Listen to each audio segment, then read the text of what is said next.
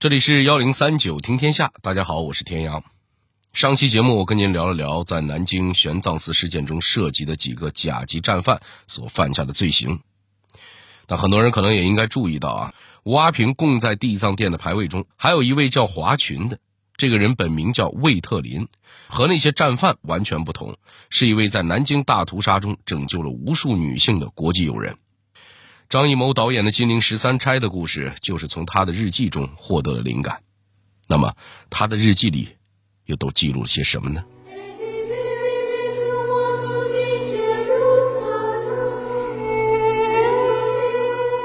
一个美国姑娘为何会千里迢迢来到中国？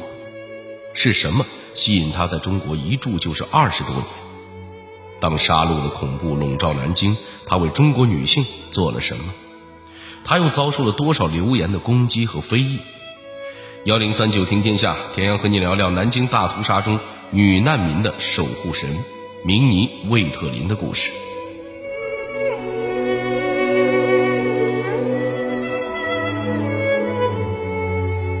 一九三七年十二月十三日，日军冲破上海防线，横冲直撞，威逼南京。此时的南京不仅是国民政府的首都，更是国民的希望所在。可是国难当头，蒋介石安排人防守南京后，自己竟和主力一溜烟的将国民政府迁往了重庆。长江滚滚，寒意阵阵，日军从攻破南京城的那一刻，这里瞬间成为了人间地狱。无数人在那里哀嚎哭泣，最终失去了生命。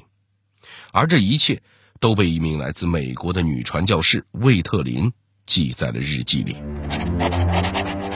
一九三七年十二月十三日星期一，听说凌晨四时，日本人已从光华门入城了。重炮彻夜轰击着城门，据说是在城南，而我听起来却像在城西。城内枪声也很激烈，一夜我都没怎么睡。在半睡半醒的状态下。我感到日军似乎在追逐撤退的中国士兵，并向他们射击。由于担心出事，我们没有一个人是脱了衣服睡觉的。十二月十五日，星期三。昨天和今天，日本人进行了大规模的抢劫，摧毁学校，杀害市民，强奸妇女。国际委员会试图拯救的一千多名已解除武装的中国士兵被日本人强行带走了，此刻可能已被枪杀或刺死。其实这些灾难并不是没有预兆，早在那一年的八月十五日，日本海军航空队就跨海对南京发动了一场惨绝人寰的空袭，从上午到下午整整一天。轰炸一直没有停下，百货大楼倒了，医院倒了，只不过一天时间，古都南京就变得满目疮痍、支离破碎，街上随处可见被炸死和炸伤的民众，炮声、哭声不绝于耳。很快，美国大使馆就催促在南京的美国人尽快撤离，否则今后发生任何意外，大使馆都将不承担责任。自然，很多美国人都巴不得早点离开这个是非之地。然而，已经五十一岁的魏特林却说：“很抱歉，我不能走。这里有我的学生，周围还有很多难民。我想我可以承担一部分责任。”说完，他就在永不撤离的声明上签下了自己的名字。为什么一个美国人会不顾自己的生命为中国人做到这种程度呢？让我们从头讲起吧。一八八六年，魏特林出生在美国伊利诺伊州的一个铁匠家里，父亲是铁匠，母亲也是铁匠家的女儿。这样的家庭生活自然不会太富裕。魏特林六岁那一年，母亲因为难产去世，而相依为命的父亲经常酗酒，脾气暴躁，小魏特林没少挨他的打骂，以至于这事儿都惊动了当地法院。他们判定父亲暂时失去了抚养能力，将魏特林寄养在了别人家里。养父母对他并不热情，而这样的寄居生活整整持续了三年，直到十岁时，魏特林才回到父亲身边。童年的不幸让小魏特林一直梦想着通过读书改变自己的命运。为了能让老爸支持他一直读下去，他丝毫不敢懈怠。别的孩子都在玩的时候，他一心扑在学习上。所以，从小学到大学，他一直都是学校里的优等生。从伊利诺伊州立师范大学毕业时，魏特林作为毕业生代表登上了演讲台，那可以说是他人生中最自豪的经历了。然而，即便如此，他老爹仍然没给他什么好脸色。更郁闷的是，等待他的命运似乎也没有什么转变，他只是去了一个小镇，当了一个普通的老师。唉，十多年的寒窗苦读，也不过是从一个小镇跳到了另一个小镇，价值只有短短六十公里。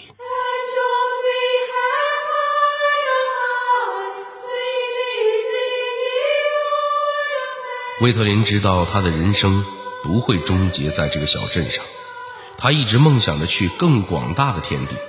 为此，他又做了怎样的尝试？又是什么让他与中国结缘的呢？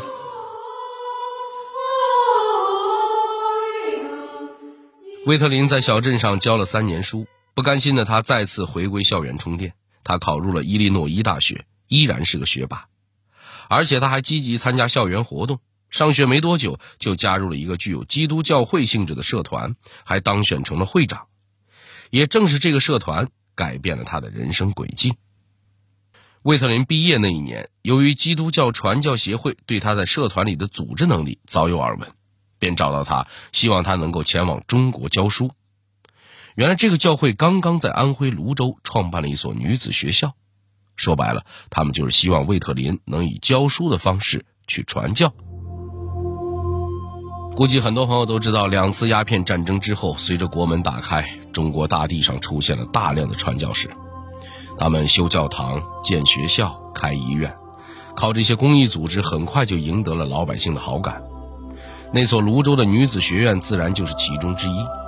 这个机会对魏特林来说太难得了，毕竟这意味着他不仅仅能跳出小镇，甚至还能一下子跳出国门，去遥远而神秘的东方古国工作，怎么能不好好把握呢？所以，虽然老爹和哥哥强烈反对，但他还是义无反顾地坐上了远行的游轮。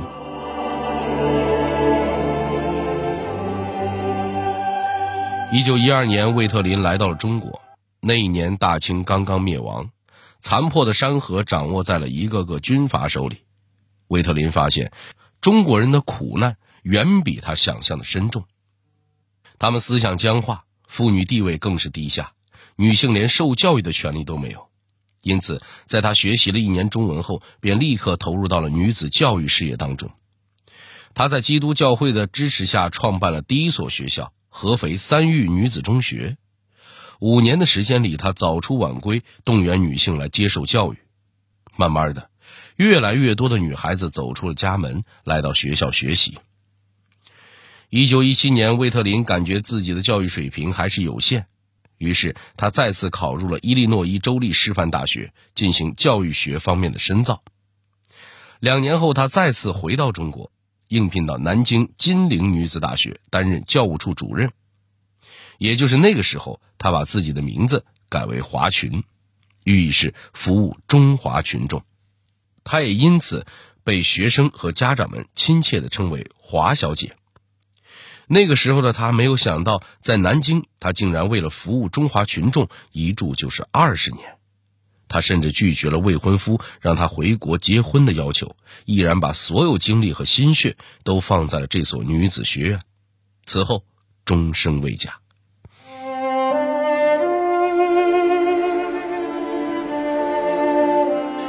如果一切都这么和谐的走下去，威特林最终会成为一个受人尊敬的教育家。然而，突然有一天，炮火撕碎了金陵的祥和与安宁。从那以后。威特林再也不仅仅是个好老师，更是成为了女难民心中的守护神。那这一切又是怎么发生的呢？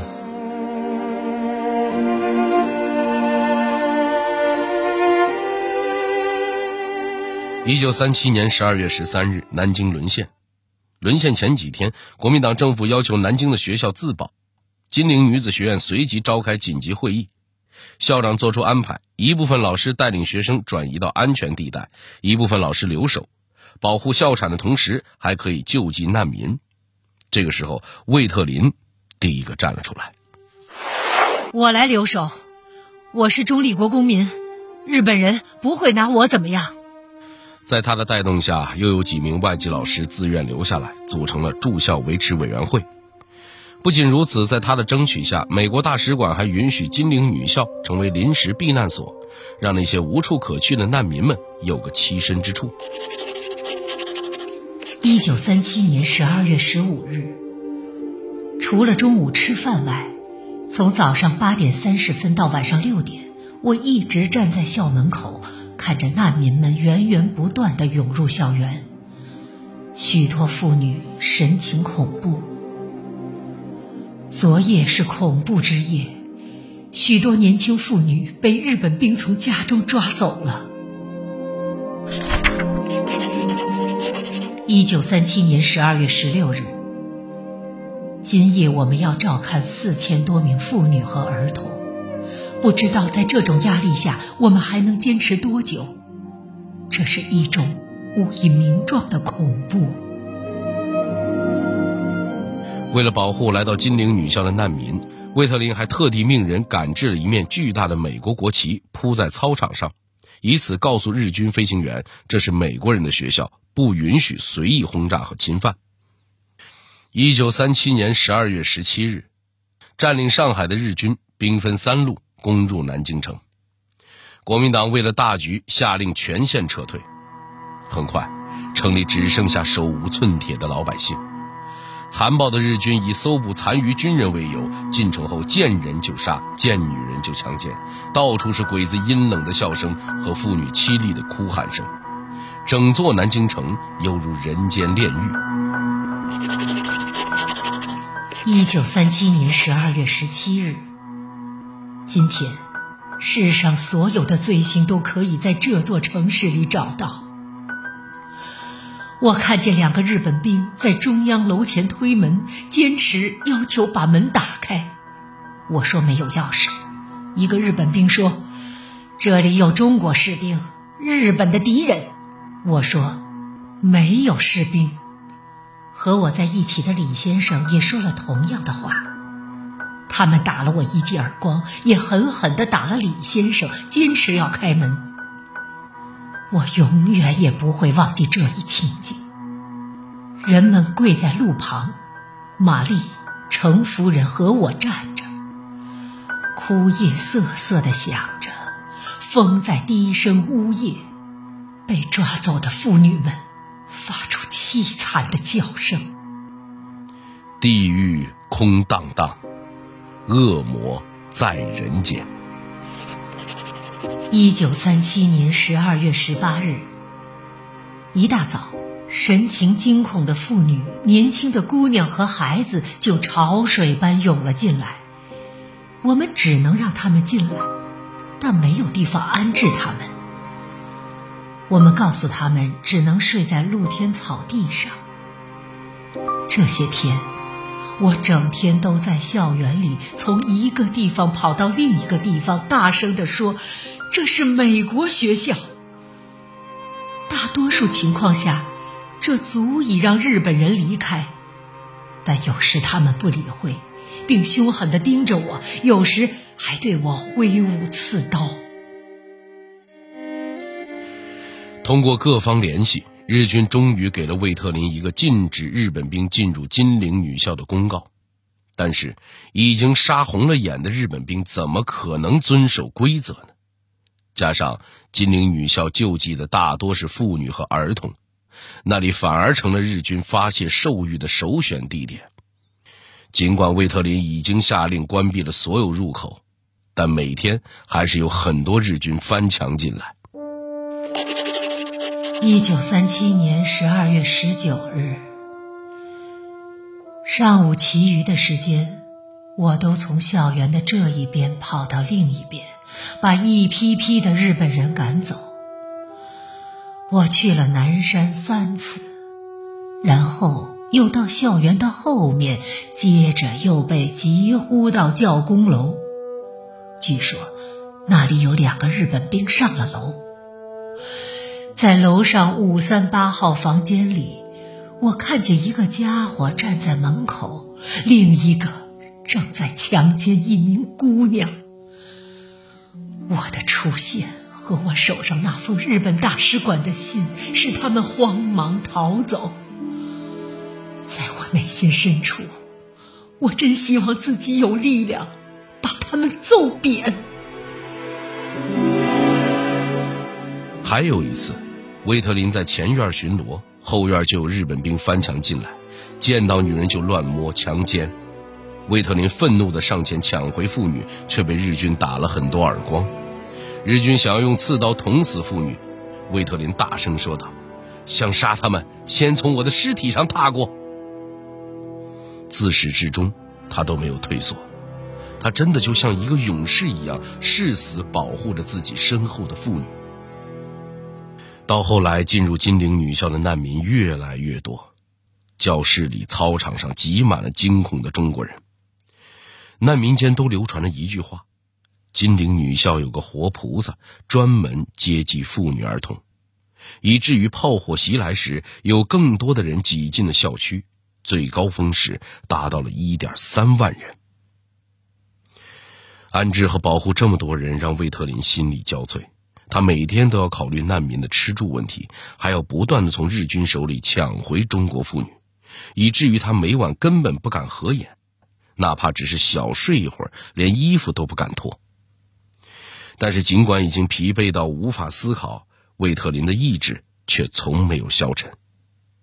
他坚持把所有见闻全部记在日记本上。时隔多年后，这些日记被人公开，并成为日本南京大屠杀的呈堂铁证。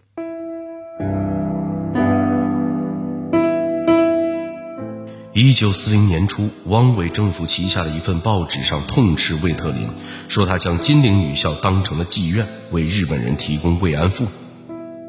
为什么会有这样的谣言呢？事实真相又到底是什么呢？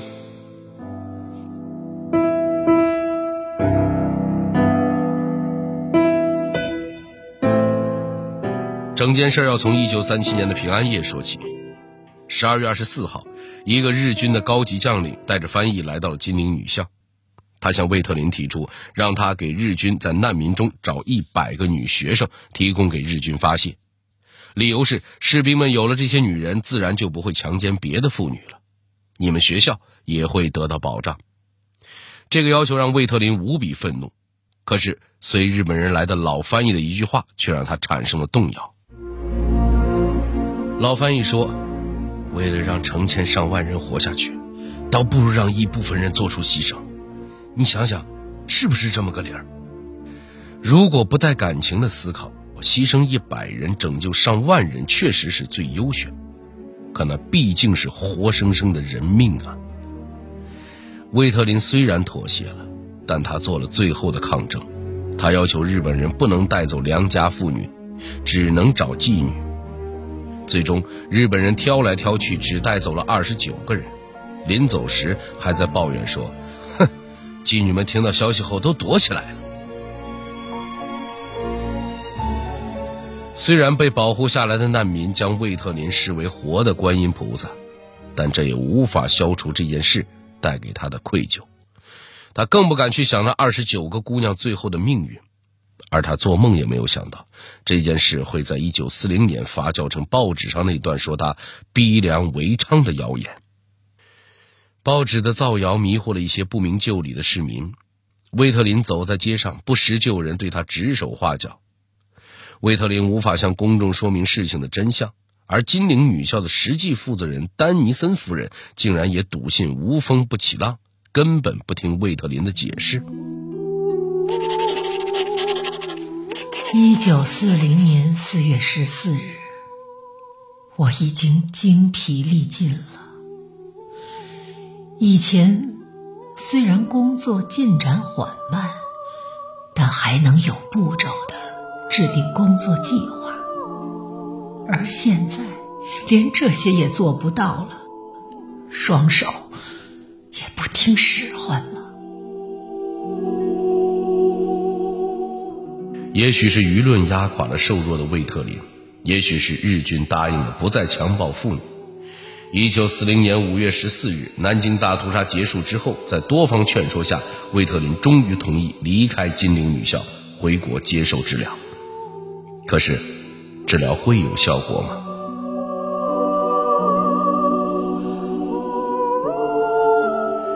其实不用多解释，您也能明白。亲身经历过人类历史上最惨绝人寰的大屠杀的人，怎么可能会被轻易治愈呢？回国后，魏特林始终被脑海中反复出现的难民们的嘶吼和日军的狂笑折磨着。他不愿意见朋友，不愿意去教会。他在给朋友的信中写道：“不管我多么努力，不再去想别的事儿，但是我的精神似乎正在一步一步走向崩溃。”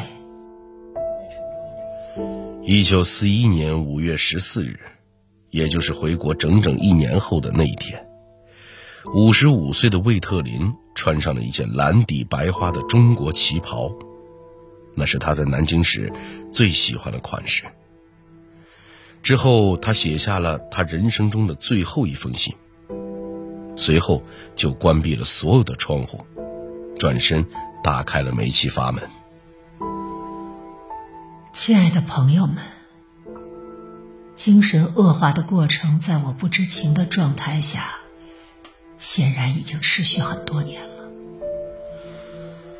我宁愿死去，也不要做个精神错乱的人。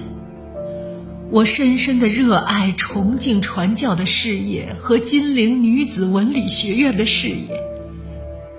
倘若我有十个完好的生命的话，我仍会将之奉献给中国建设的事业。但是。我失败了。维特林自杀了。人们发现他的遗体时，他的枕边还放着一张早已被泪水浸透过的照片，上面是他在金陵女校和难民们的合影。他死的冷冷清清，连葬礼也仅仅只有几个生前好友参加。然而，他的死讯一传到中国，立刻引起了全社会的震动。就在美国举行葬礼的同一天，那些曾被他救过的难民自发组织了声势浩大的悼念活动，上万人走上街头为他送葬，哭声一片，久久不绝。魏特林的墓碑上用英文刻着一行字：“明尼魏特林，观音菩萨，到中国去的传教士。”而墓碑上最醒目的，则是四个大大的汉字：“金陵永生。”